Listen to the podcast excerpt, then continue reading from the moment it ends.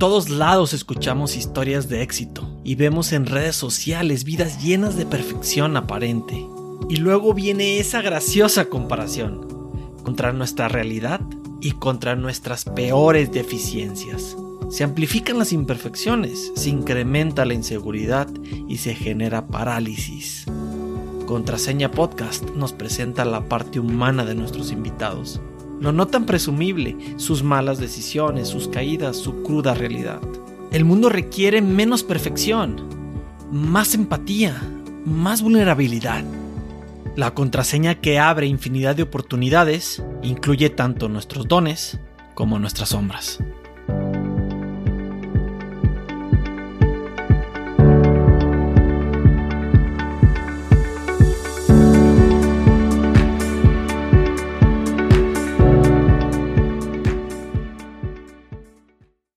Comento que yo soy, no sé si sabías esa, esa etapa de mí, pero soy un apasionado de la cocina. Neta, te, tuve en, mi- en la casa de mi mamá, hay una señora que se llama Zenobia, que es parte de la familia, tiene 58 años trabajando con la familia. Y es una cocinera así, de esas de cocina mexicana, pero como de la manera antigua. Y me dice que desde chiquito yo me pegaba a, a ella al lado de la cocina a, aprender sus recetas y a, y a que me enseñara. Y al día de hoy sigue trabajando con la familia y sigo, sigo juntándome con ella para cocinar. Así es que me gusta mucho la cocina. Y fíjate que la cocina mexicana, yo estudié administración de empresas turísticas y llevé ocho semestres de cocina. Entonces llevábamos, hace cuenta, comida tradicional desde una sopa de fideo, arroz, etcétera. Y luego nos íbamos como por semestre, cocina japonesa, cocina italiana. Y la última fue mexicana prehispánica. Y soy un apasionado de la comida mexicana. Tengo aquí mi molcajete para hacer mi sal. Entonces, este, sé que tú, tú, que conoces otra faceta de mí, no, no, no, no haciendo eso, pero sí es neta. Y fíjate que te voy a pasar una receta de una salsa que me encanta, porque aparte la puedes usar con todo lo que te imagines, desde un huevito, unos tacos, este, lo que quieras. Y lo que hago es, pongo cuatro chiles distintos a, a en, un, en un comal normal. Pongo, haz de cuenta, dos chiles guajillo, dos chiles pasilla, dos chiles anchos y dos chiles morita. Los pongo a asar súper poquito para que no se, si las dejas asar demasiado, se hace amargo el chile, entonces así nomás poquito como para que agarre sabor. En ese mismo comal asas unos ajos, dos ajos, después ahí asas una media cebolla, también la pones así directo en el, en el comal, después pones dos jitomates rojos este, a la mitad, los pones a asar también ahí en el comal, y unos cinco tomates verdes, los pones también a asar ahí en, en todo en el mismo comal, ¿ok? Después pasas primero los ajos, le, le, pones un poco de sal de grano al, al, al, ¿cómo se llama? Al molcajete. Al molcajete, pones los dos ajos, le empiezas a dar con la piedra, después agregas los chiles, después agregas, vas agregando todo lo demás, la cebolla, el jitomate, los tomates, y la, le vas dando así con mucha paciencia y mucha, mucha fuerza porque acabas con el brazo súper. Pero esa, esa salsita, carnal, queda increíble, increíble. La, el asado de cada uno de los ingredientes le da un sabor espectacular. Yo por lo menos una vez a la semana la preparo, carnal, y pongo en un topper y de ahí me voy sirviendo toda la semana para todos. Así es que es una receta súper fácil de hacer, una salsita mexicana riquísima y en toda casa, en toda casa de México debe de haber un molcajete. Afortunadamente, Nacho, se está grabando esto porque la, la verdad es que no está, para mí que soy eh, cero chef, lo voy a tener que estudiar muy bien y la voy a repasar muy bien. Y pues bueno, te agradezco mucho. Gracias a todos por escucharnos en este programa. Esto fue todo con la entrevista con Nacho Rincón. Nos vemos en la próxima. no, muchas Soy gracias. Rupesa, Qué bueno, mi Nacho. Este, oye, pues mira, eh, yo te tengo hoy una mala noticia. La verdad es que yo sé que tú estás acostumbrado a que en tus entrevistas, en tus pláticas, pues todos hablen del super Nacho que eres, cabrón, de todos esos éxitos que has tenido, del gran, conferenci del gran conferencista, del, no solamente de la gran persona y ser humano que eres y cómo impactas vidas. Tampoco hablaremos de la super de la perfección de las personas. Nosotros no, no te pedimos que nos recomiendes libros aquí porque ya estamos cansados de, de, buscar la perfección, de leer todo el tiempo, de ver cómo crecemos, de, de que nos digan que nos levantemos a las 4 de la mañana para ser súper productivos, que nos digan que no podemos ver Netflix, que, que, que nos digan que, que los exitosos y los grandes este, se avientan, se arriesgan y, y, esa capa de superpoderoso es muy pesada para personas que, que están comenzando porque es una comparación poco justa, porque esos super, superhéroes no siempre, eh, el primer día que leyeron su primer libro no llevaban 200 libros leídos, este, llevaban uno. Y, y es una comparación súper dura. Entonces, hoy no hablaremos de, de las mil conferencias que has dado, Nacho, de todos los países en los que has estado. Hoy no, no hablaremos tampoco de todas esas empresas importantes que te han elegido para que, para que compartas tu conocimiento, para que le ayudes a su gente, sus distribuidores, porque eso, claro que sirve y claro que lo has hecho, pero ya lo has hecho en muchos lugares y, y, y las personas tienen mucho acceso a ver superhéroes. Muchas veces se comparten superhéroes de verdad, como eres tú, y otras veces nos comparten superhéroes nada más de pantalla, con de personas que dicen ser y pues en realidad no lo son.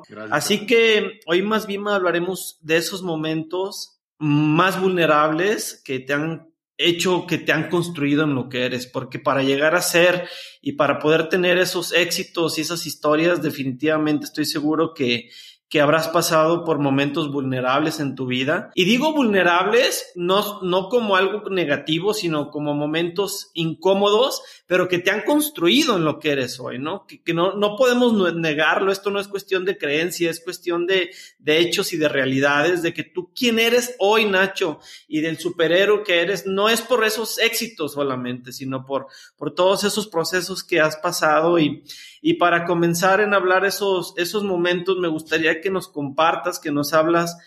Por ahí me enteré, me dijo un pajarito, Nacho, que tomar la decisión de convertirte en un conferencista no fue una decisión que fue tan fácil en su momento cuando comenzaste. Yo sé que tú eras un distribuidor, que veías mucho potencial en lo que hacías, que le echabas muchas ganas, pero, pero estabas un poquito atorado y tenías como esas ganas de, de ser, de dar ese paso, de ser conferencista y esa decisión, carnal, esa decisión de decir voy, voy a echarme el tiro, no fue tan fácil. ¿Por qué no fue fácil? ¿Qué, qué pasaba en tu mente en ese momento?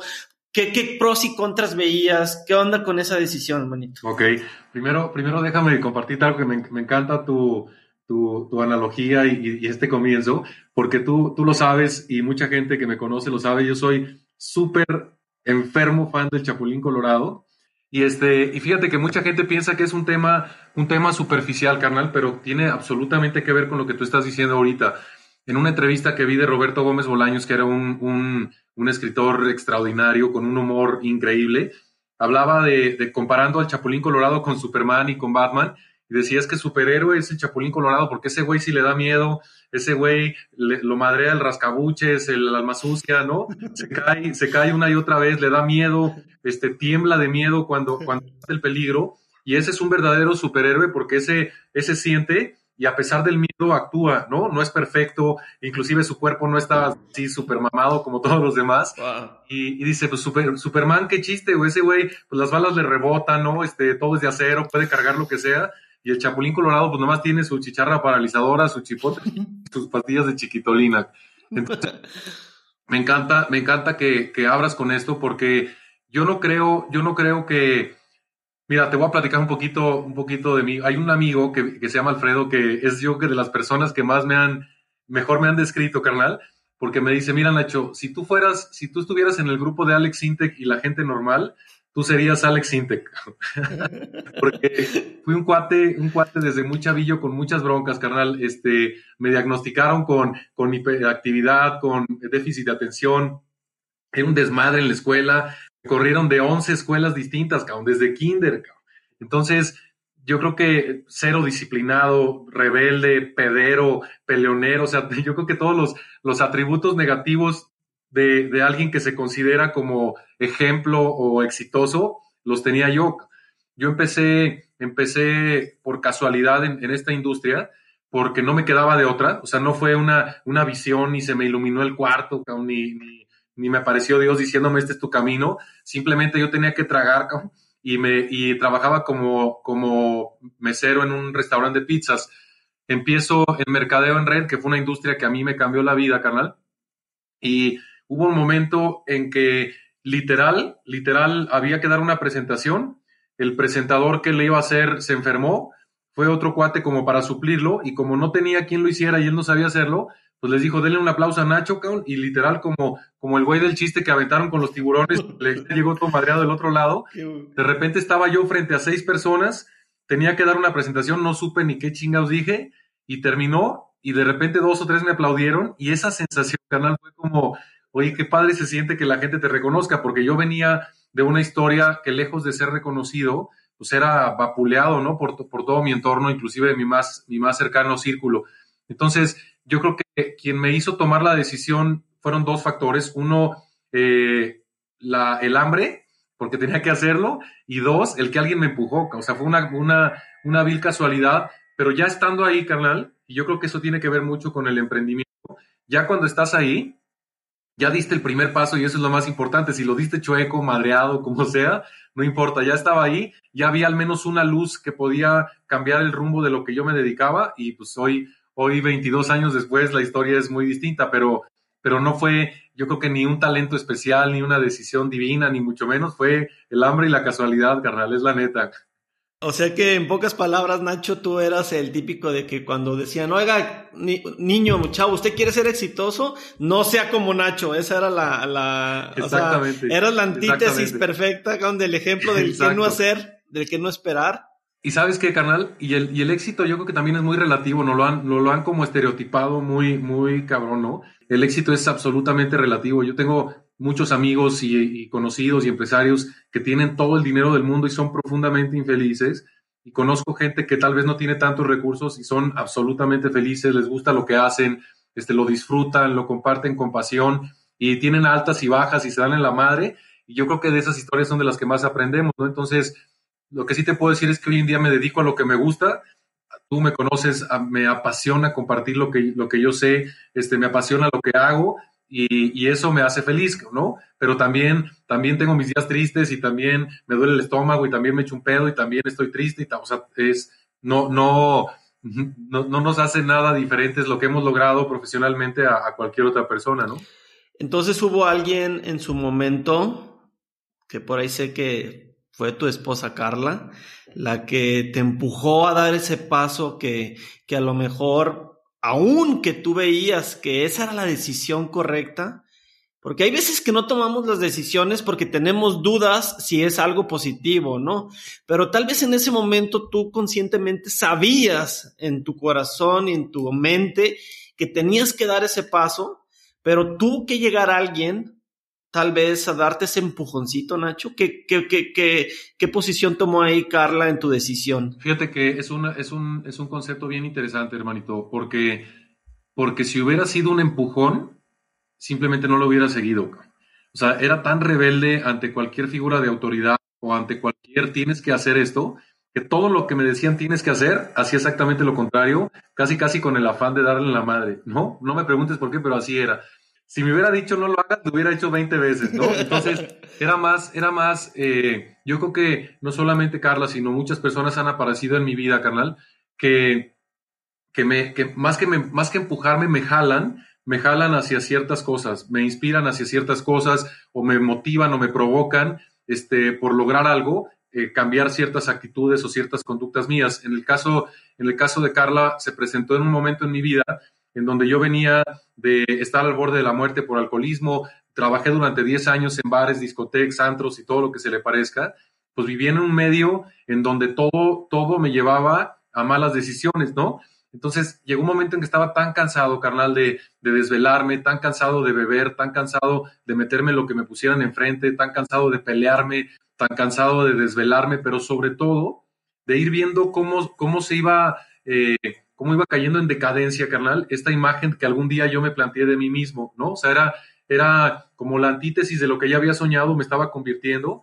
Y llegó un día en que me digo, tuve una, un exceso en el consumo, estuve muy cerca de, una, de, un, paro, de un paro cardiorrespiratorio y me voy a Querétaro, a, a donde vivían mis padres, ahí conozco por casualidad también a, Carla, y era una persona tan, tan inteligente que sin necesidad de decirme qué tenía que hacer, me inspiraba, me ponía una visión mejor de lo que yo era en ese entonces, y esa visión, no del que tienes que hacer esto para hacer este, sino una visión de una posibilidad a través de acciones mías me podían mejorar mis condiciones actuales, fue lo que me hizo tomar la decisión de integrarme a Alcohólicos Anónimos. En ese entonces, no solamente ella, sino hubo personas bien importantes en mi vida, carnal, que cuando tú llegas a una agrupación como esta, al menos en mi caso, me arroparon como si me conocieran de toda la vida.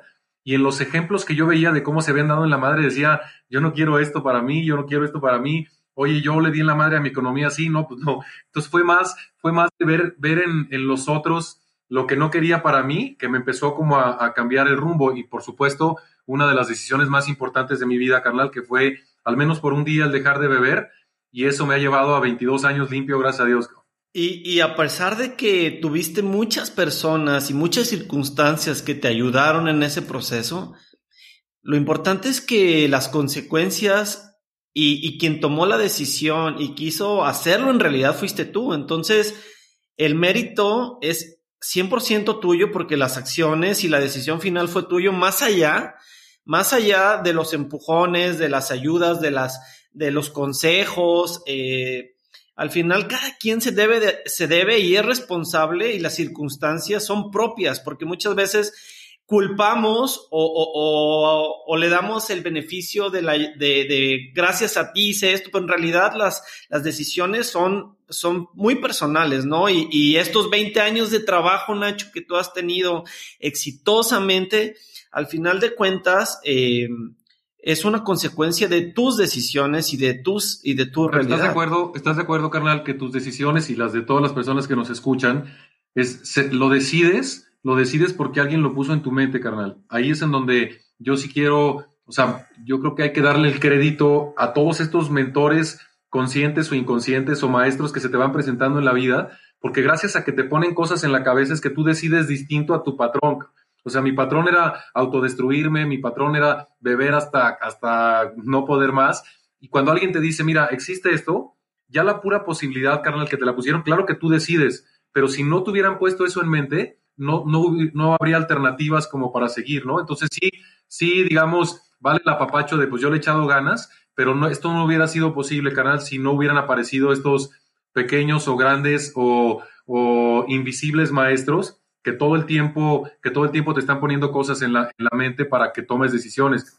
Esto habla 100% de tu humildad, Nacho, que toda la vida nos has demostrado y de que esa humildad te ha llevado también a donde estás y vuelves, volvemos a lo mismo, o sea, ser humilde es una decisión, porque, porque al final de cuentas es, es aceptar que, que, que todos nos dependemos de todos, de que todos nos ayudamos, de que, de que cuando, cuando sumas, pues los resultados siempre son mayores, ¿no? Y, y, y, eso es, eso es parte de lo que eres y de lo que te ha llevado a tener esos éxitos tan grandes. Y que aún en 20, más de 20 años de carrera exitosa, Nacho, estoy seguro que has tenido algunas etapas de, de, de fracasos, eh, algunas etapas de, de bajones en esos 20 años yo sé también, Nacho, que en enero de este año eh, tuviste una de tus peores conferencias en tu historia como, como speaker. Yo sé que tuviste una, una conferencia en la que cuando se acabó la conferencia te bajaste, eh, te fuiste súper enojado, te subiste al carro y le dijiste a quien iba contigo,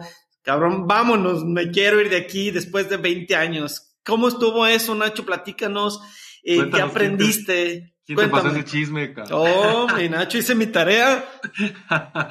Fíjate que esa fue una, había sido una pesadilla recurrente, carnal, durante muchos años, porque por alguna razón mi personalidad, mis historias, lo que tú quieras, genera como mucha empatía con la gente y, siempre, siempre me iba viendo en las conferencias.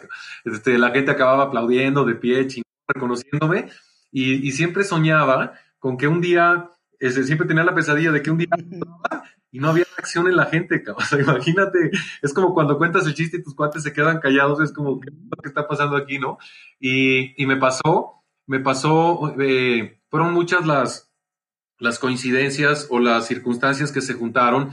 La gente venía de, de, diferentes partes del mundo sumamente cansada, se retrasó mi conferencia porque no, no habían llegado los aviones, para no hacerte el cuento largo, me subo al escenario, yo con esta expectativa, carnal, de, de pues ya sabes, este, eh, ovación de cuando termine, y empiezo a hablar, y, tú que has tenido también la oportunidad de estar frente a la gente, hay un momento en donde tú sientes como una conexión con la gente, ¿no? Como si, como si se estableciera un, un, switch o un enchufe entre tú y la gente donde dices, ya estanca, ¿no? Y ya lo puedes hacer reír, llorar, para donde tú quieras.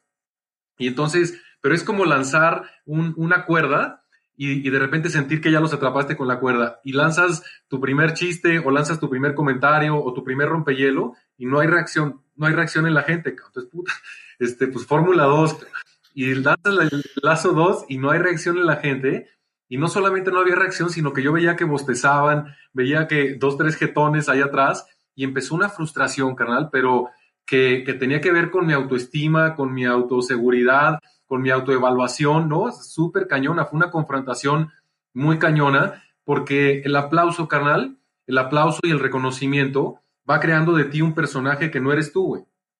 Es decir, la gente idealiza, idealiza lo que en su mente quiere respecto a ti, ¿no? Entonces sales ahí y eres el superhéroe, o eres el mejor hijo, o eres el mejor esposo, o el mejor amigo y la madre, y entonces tú te vas construyendo ese personaje y llega un momento en que te lo crees, por increíble que parezca. Ahora suena medio mamón lo que te voy a decir, pero, entiendo a muchos de los artistas, carnal, que tienen a su alrededor pura gente que los adula y que les dice que todo está bien, pero de repente llegas a tu cuarto y estás solo o te pasa esto, ¿no? Fue una confrontación, carnal, con decir, mira, güey, el verdadero Nacho es el que, el que está pasando esto, el que tiene miedo, el que llega a su cuarto y está solo como perro, el que, el que tiene angustias, el que se siente inseguro. Y claro que una versión de ti, pues es la que hace bien las cosas, pero todos tenemos todas estas, estas aristas o todos estos personajes. Y ese, ese, sobre todo, esa experiencia, carnal, me hizo, me hizo como aterrizarme y por un lado decir, a ver, güey, requiere de una gran responsabilidad estar frente al público, estos 22 años de experiencia no te dan como el aval como para no prepararte ante cualquier público, sean dos o sean cuatro o sean diez mil como he tenido, sino todo público paga su tiempo y su dinero con una expectativa. Entonces, fue, fue un balde con agua helada, pero aprendí, eso es lo más importante, tuve la conciencia de decir, güey, tal vez no te preparaste lo suficiente, la cagaste en esto, te confiaste, ta, ta, ta, y el resultado fue esto. Y a partir de ahí, puta madre, vaya que aprendí, carnal. Tu ego te llegaba y te decía, es culpa del público, el, público estaba cansado, era un público muy frío, eh, porque después de tantos, de tantos momentos de ovación, de que la gente a la salida, Nacho, wow, me encantó tu presentación, y cuando de repente hay estos claroscuros como ese día, pues obviamente que tu ego lo primero que dice es pinche público eh, jodido me tocó hoy, ¿no? Así es, así es. Es que, mira, yo creo que hay un libro, carnal, que, que, me, enseñó mucho, el, describen el ego como everybody got one, ¿no? Todo el mundo tenemos uno, pero, pero en mi caso, el que te vaya yendo bien en lo que haces, canal, y te vayan reconociendo, insisto, va construyendo un un ego mal entendido. Llegó un momento en que le decía yo aquí, aquí a, mi, a mi gente cercana, le decía, mira, es tan fácil llevarse bien conmigo, güey, lo único que hay que hacer es todo lo que a mí me gusta. me, decía, me decía uno de mis amigos, mira, tú cuando escribas tu primer libro se va a llamar Mis dos amores. En la portada vas a salir tú y en la portada también. y entonces, este tipo de, no solamente esta, esta experiencia, canal, ha habido muchas en mi vida, que me, que me han confrontado con mi ego y que me han dicho, el camino no es este. O sea, es, eh, eh, yo en, una de las etapas más inconscientes de mi vida reté a mi padre que en paz a madrazos, porque él era una persona recta, porque era una persona este, ejemplar en muchos de los sentidos, tal vez el único que no era económicamente, pero todo lo demás era un chingón, y me daba tanta hueva su perfección, canal, que lo reté a madrazos en mi inconsciencia. Entonces, cuando yo vi su cara, que lejos de reaccionar de decepción, ese fue un putazo emocional para mí, a mi ego, a, mi, a mis creencias, que, que, o sea, como esas, canal, te puedo, nos podemos tardar horas, porque yo creo que la vida, la vida se encarga de, de confrontarte con tu ego y decir que a veces te sirve, por supuesto también, ¿no? Es, es de me siento chingón y me creo chingón, te sirve como para salir de ciertas circunstancias, pero cuando, cuando aprendes a manejarlo, cuando no, puede convertirse en tu mejor enemigo y terminar profundamente decepcionado y solo y con más miedo que nunca, carnal.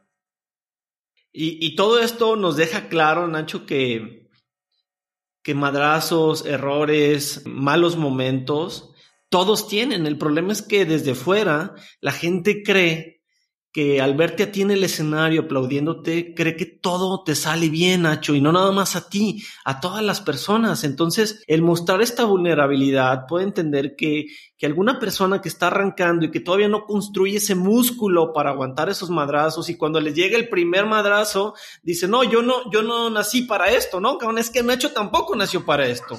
Nacho era como tú cuando empezó, pero, pero le pasaron esas cosas las aguantó y aprendió de esas cosas para poder llegar a ser el, Nacho que es, que soy, ¿no? Entonces, e, estas lecciones que nos estás dando realmente justo es el objetivo de nuestro, de nuestro podcast, el entender que, que atrás de esos superhéroes han, ha habido momentos en los que han batallado, pero han aprendido, cómo aprendiste con tu papá, cómo aprendiste con, con todos estos momentos que has pasado, con todos tus, tus oscuridades personales, que, que lo único que hicieron fue construir tu, tu, lo, lo, que eres hoy y que, y que eso te ha dado sensibilidad para que cuando te subas al escenario puedas, puedas proyectar eh, y hacer empatía con las personas, ¿no? Sí, pero sabes qué, carnal, también, también creo, y yo creo que las personas, las personas nos parecemos mucho a los proyectos, fíjate, este, tomamos decisiones cuando, cuando, por ejemplo, tomamos la decisión de qué estudiar, ¿no? Tenemos 18 años, todavía no estamos sacando los pinches mocos, estamos decidiendo a qué nos vamos a dedicar para toda la vida, ¿no? O sea, el, el, a los 22 años que no tienes ni la más mínima experiencia, ya decidiste y te marcaste a qué tienes que hacer toda tu vida. Y yo creo que, insisto, las personas somos como los proyectos, porque tuve un gran maestro, de hecho, paisano tuyo de allá de, de Guadalajara, que me dijo, mira, Nacho, las personas y los proyectos hay un, hay un concepto que se llama kickboxing ajedrez. Y me dice, todo el mundo cuando, porque el güey es, es este taekwondo ahí súper fregón, ¿no? Me dice, mira, cuando vas a, a, combatir, pues tú tienes pensado una estrategia para tu contrincante, este, pues tira buenas patadas, entonces le voy a hacer así la madre. Y resulta que en el primer round te pone una madriza a puro puñetazo. y dices, oye, todo lo que, todo lo que planeé, todo lo que pensé que iba a suceder, en el primer round me dieron en la madre y estoy, no puedo ni parar, estoy en la esquina y veo al güey como el peor este, enemigo que existe en el planeta y con un miedo terrible. Y, pero tienes esos 30 segundos, carnal, para decir, viene el segundo round. O sea, puedo replantear, puedo replantear mi carrera, puedo replantear mi vocación, puedo replantear todo, porque siempre va a venir el segundo round, a menos que nos muramos, ¿no? Pero fuera de eso viene el segundo round. Y entonces, en este segundo round dices, bueno, ya me madreó a puñetazos, voy a probar con las patadas. Y puede ser que a patadas te madree, ¿no? Pero va, a venir el tercer round y entonces le echas lucha, ¿no? Y, vas, vas sacando recursos. Y lo, lo peor de esto, Nacho, es que muchas veces decidimos entrar al segundo round por cumplir las expectativas de otras personas. Eso es lo peor, porque, porque eso que dices de las carreras, de elegir, o sea, hay veces que dices, híjole, ya llevo un año, dos años y ya me di cuenta que no es lo que quiero, pero, pero pones por encima llenar expectativas de, que, de otras personas, de tus papás, de tus amigos, de tus familiares, y no entendemos que, que al final de cuentas tenemos que llenar nuestra propia expectativa, porque si no hacemos lo que nos gusta, lo que nos llena, pues venimos a vivir para otros, no para nosotros mismos. Pero bueno, eso ya sería también otro tema completamente eh, fuerte, formal, que, que, tiene mucho fondo, ¿no? Eh, tengo aquí también, Nacho, el, el tema de, cuéntanos el desliz que tuviste, que te costó 30 mil pesos hace poquito. Ah, cabrón. recuérdame, recuérdame cuál del, del sonido de las olas. He tenido, he tenido, muchos deslices. Sí, fíjate que tengo, tengo un, es, un, es como un rompehielo que utilizo en, en, mis conferencias que tiene que ver con una mezcla de como de gimnasia cerebral y de programación neurolingüística y, de jaladas mías, la neta, ¿no? Es como una combinación, pero es algo, es algo que requiere de cierta preparación, entonces siempre reto a las personas de, no, pues a ver quién lo hace y, y, les, les, ofrezco lana desde mil pesos hasta mucha lana, ¿no? Yo con la conciencia, carnal, o al menos con la confianza de que pues nadie lo hace, porque pues es relativamente difícil hacerlo a la primera vez, ¿no? Tiene que ver con un juego de manos, de coordinación, etcétera. Y entonces estaba en un escenario, debe haber habido, no sé, 10 mil, 12 mil personas en, México. Y, wow. yo dije, no, pues otra vez, ¿no? Pero, pero fíjate que tiene, tiene, es, qué bueno que lo sacas, carnal, porque es muy, es mucho más profundo de lo que parece. A veces cuando desarrollas ciertos talentos, subestimas a los demás, ¿no? sea, ya te sientes tú muy chingón en lo que tú haces, entonces nadie puede ser tan chingón como tú. Y les puse el ejercicio, y a ver, que levánteme la mano, y me levanta la mano un güey, lo paso al escenario delante de todo el mundo. Pero pues sale así, mm, lo empieza a hacer igualito, ya le había ofrecido lana, este, y fue, insisto, un gran, un gran aprendizaje porque, porque a veces subestimo, subestimo el, el, talento, las habilidades o los resultados que pueden, que pueden hacer los demás. Y esto me pasa mucho con mi equipo también, y lo reconozco. Justo, justo por eso lo sacaba, Nacho, porque el, el tener esa capacidad de poder obtener de cualquier situación un aprendizaje es lo que puede acelerar ese, ese crecimiento, porque siempre vamos a crecer, porque todos los días vivimos cosas diferentes, pero, pero entre más cosas encontremos en el camino de qué tomar lecciones, crecemos más rápido y llegamos más rápido donde queremos, ¿no? Y en ese sentido, yo me acuerdo perfectamente una llamada tuya en el 2015, Nacho, eh, estabas muy emocionado, eh, me invitaste a mí y a Pedro, mi socio, a ir a León. Fuimos a León a visitarte, a ti y a tus socios. Y, y estabas pero muy, muy contento porque acababas de tomar otra decisión importante en tu vida, ¿no? Que después de muchos años de, de ser consultor, de ser asesor, de ser distribuidor, de ser conferencista, decidiste que seguramente también fue una decisión importante, no sé qué tan difícil fue, pero definitivamente fue una decisión importante en tu vida por el entusiasmo que tenías de comenzar tú una propia, una empresa propia y, que era tu bebé, ¿no? Que le ibas a meter todo la galleta, nos, nos, compartiste el proyecto y, yo noté un nuevo Nacho partiendo una nueva, comenzando una nueva faceta de su vida pero con ese ánimo, ese entusiasmo, esa credibilidad en ti, de, aunque era un camino relativamente nuevo, pero estabas eh, con un bebé, mm, este, realmente como un bebé lo digo porque, porque así lo, lo, lo, lo ¿cómo te puedo decir? Sí, o sea, lo, lo transpirabas, o sea, transpirabas esa energía, esa emoción, como algo tuyo, por fin, ¿no? no porque no es lo mismo el, trabajar por algo de alguien más que por algo propio. Y, yo sé que después de dos años, dos años y medio, Nacho, eh, el resultado de que tú lo diste todo en ese proyecto, tú lo diste todo, todo, tuviste incluso que eh, hacer a un lado tiempo con la familia, tener problemas por, por eso, porque, porque diste todo por ese emprendimiento.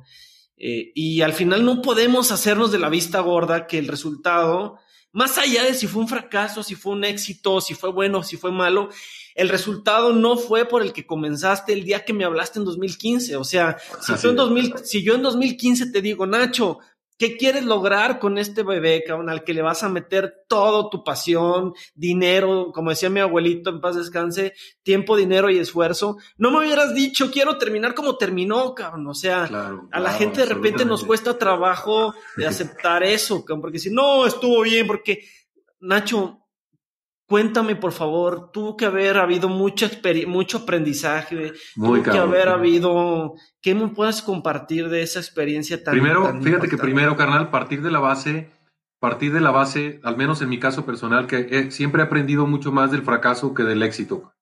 Eh, eso, sin duda alguna, fue un, fue un fracaso, fracaso respecto a las expectativas, carnal. Ajá, sí. Pero aprendí, aprendí, aprendí en la vida y en este proyecto que una vez más, fue un round más, ¿no? Un round de dos años y medio. Ahorita que lo decías, no solamente fracasé en cuanto a las expectativas que me establecí de ese proyecto, sino que terminé en un pinche hospital en Monterrey conectado con una crisis de ansiedad cañoncísima, con un estrés físicamente debatido, este, emocionalmente debatido, cuando se supone que ya estaba este, gozando las mieles del éxito, ¿no? Y cuando ya este, pues era conocido en la industria, etcétera.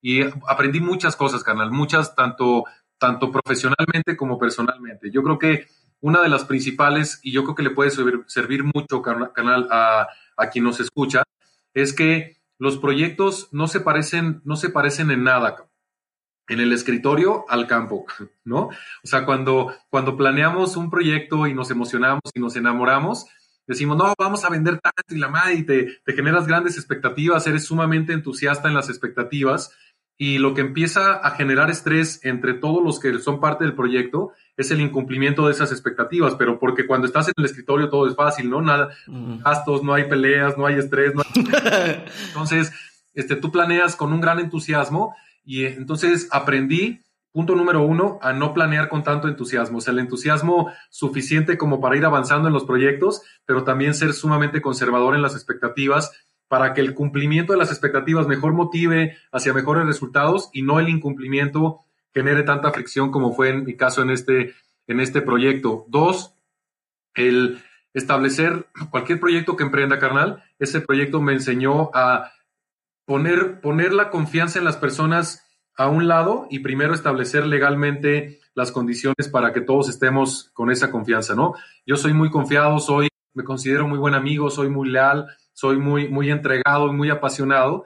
Y ese proyecto me enseñó, carnal, que, que hay, otras, hay otros intereses y hay otras posibilidades y otras formas de pensar de otras personas que no juzgo, ¿no? Es, es su forma de ser, pero que en este caso a mí me, me hizo, me hizo tener un sentimiento de, de, fracaso en ese proyecto, ¿no? Hubo muchas broncas, hubo muchas diferencias entre los socios y eso provocó que, al menos para mí, el proyecto fracasara. Entonces, el establecer todo legalmente, sin duda alguna, fue, fue otro, otro gran aprendizaje. Otro, que yo creo que es el que más, carnal, es que entender que, que aprendí en esos dos años, dos años y medio, hoy en día me hacen tomar mejores decisiones. En el momento le sufrí, en el momento me dolió, te digo, acabar en el pinche hospital, pero hoy en día paso por ese filtro de aprendizaje cualquier proyecto que emprendo. Y tengo varios proyectos hoy en día en puerta y ya todos pasan por ese filtro. Entonces, si me dices, te sirvió, te está generando hoy un, mejor beneficio, mejor rentabilidad para lo que haces, en todo sentido, sí, tal vez en ese momento o en esa escena, carnal, y esto también te lo quiero compartir, hoy en día entiendo que la vida, carnal, es una película y no es una foto. Y en cada proyecto, por ejemplo, en ese que mencionas, en ese momento estaba en la escena uno, ¿no? Yo no sabía cuántas escenas iba a tener ni cuánto iba a durar la película. Para mí yo quería que durara toda la vida, pero duró dos años y medio, es decir, dos escenas y media, y entendí que se acabó esa película y para la que sigue estoy en la escena número uno. Y no pasa nada si me equivoco en la escena número uno porque va a venir también la dos, ¿no? Pero ya aprendí y tenemos ese, esos madrazos que me dio este proyecto para hoy en día ser, ser de entrada, no sufrir tanto los proyectos, disfrutar, disfrutar un poco más también del proceso y, fue un fracaso que me hizo aprender muchísimo hasta la, hasta la fecha, canal. Oye, Nacho, y, ya lograste soltar ese, ese momento, porque una cosa es aprender, que ese aprendizaje hay que llevarlo toda la vida para que haya valido la pena. Pero yo siento que para no cargar la parte emocional, también hay, hay que llevar un proceso emocional de, de, soltar el pasado, para que el pasado no nos jale, que nos, que nos ayude a, a potencializarnos pero que no nos tenga así como, hijo de la... O sea, y tal vez es lo más difícil, ¿no? Fíjate que, que es una, es una súper pregunta. La respuesta es no. La respuesta es no, no he logrado soltar al grado que me gustaría haberlo soltado. Hoy en día sigo teniendo resentimientos y sigo teniendo esta sensación de, de buscar culpables y de, lo sigo teniendo. Pero, pero, en esta crisis de la que te hablo, carnal, eh, que fue un aprendizaje, por eso te decía hace ratito que hay grandes maestros que aparecen cuando menos te lo esperas. En esta crisis de ansiedad que tuve y que, y que fueron recurrentes y que sentía que me iba a morir y que me daban taquicardias y que en la noche iba y me despedía de mi hija, o sea, me pasaban cosas bien cabronas. Y mi hija tenía en ese entonces dos años, ¿no? O tres años.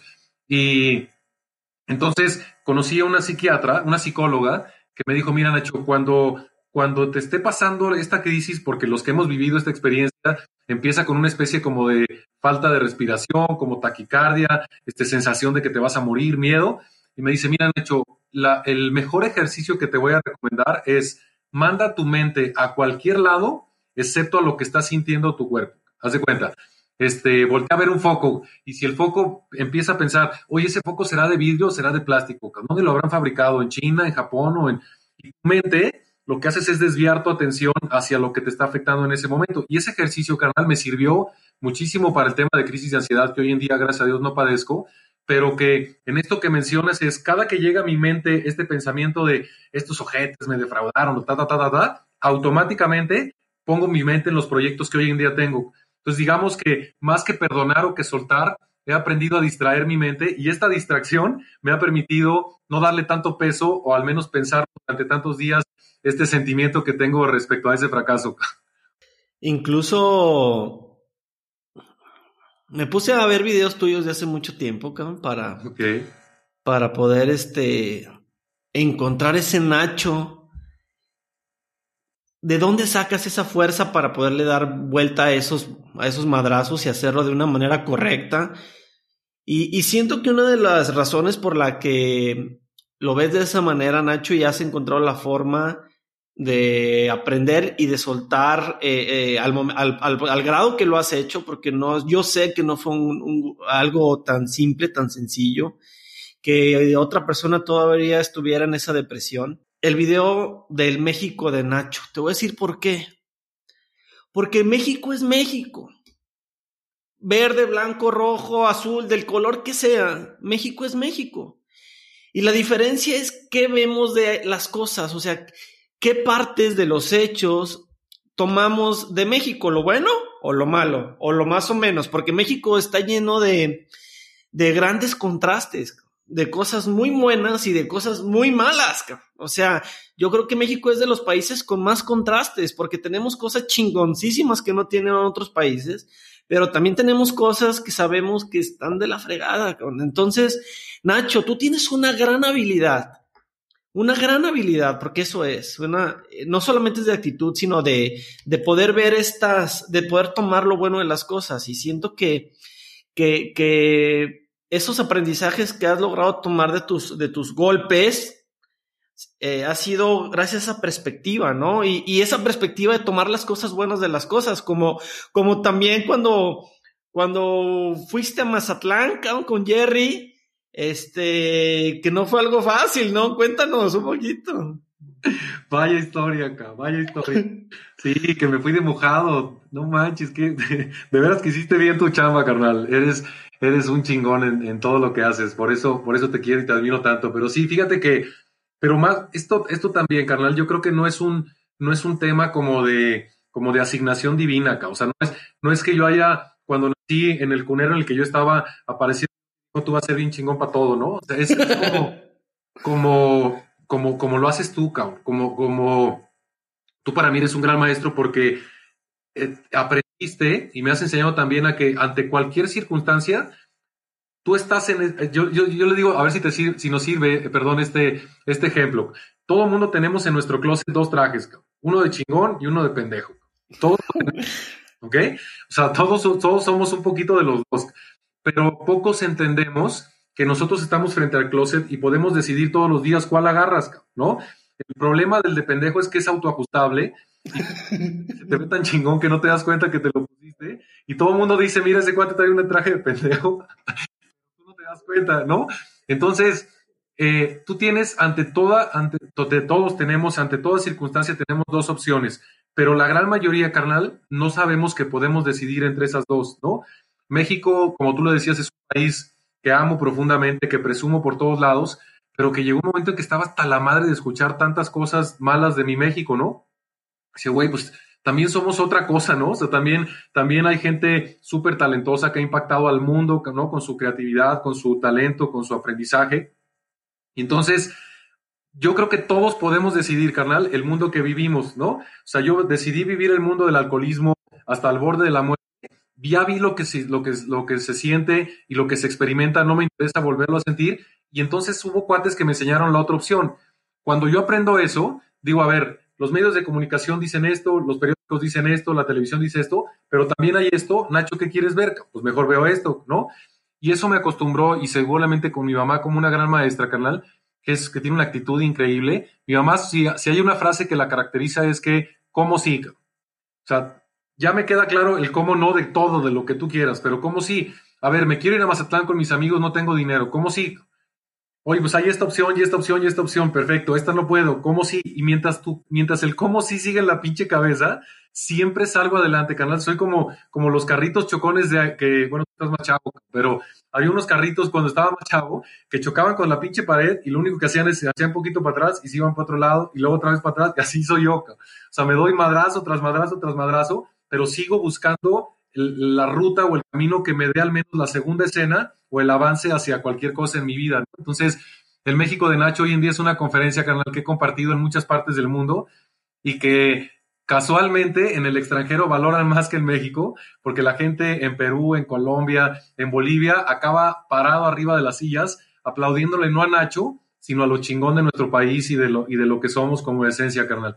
Y, pues yo creo que el el México de Nacho también es una consecuencia de ese buscar como sí. Hoy en día te puedo decir que prácticamente no veo televisión. Te puedo, televisión me refiero a abierta con noticias, etcétera. No, no veo noticias, no leo periódicos. Y ahora pues está como el mundo según Nacho, ¿no? He, he empezado a construir mi mundo a partir de lo que yo quiero y deseo. Este, sé que el mundo existe, ¿no? Esto no es un pinche ermitaño que esté nada más creando su Disney Nacho, sino el mundo existe, pero yo decido cómo se comporta ese mundo conmigo y con los que me rodean. Ya tenemos título para el episodio, a ver si nos lo autorizas, se va a llamar Hoy hablamos con el carrito chocón que decide ponerse su traje de chingón todos los días. A veces, a veces me pongo el otro, carnal.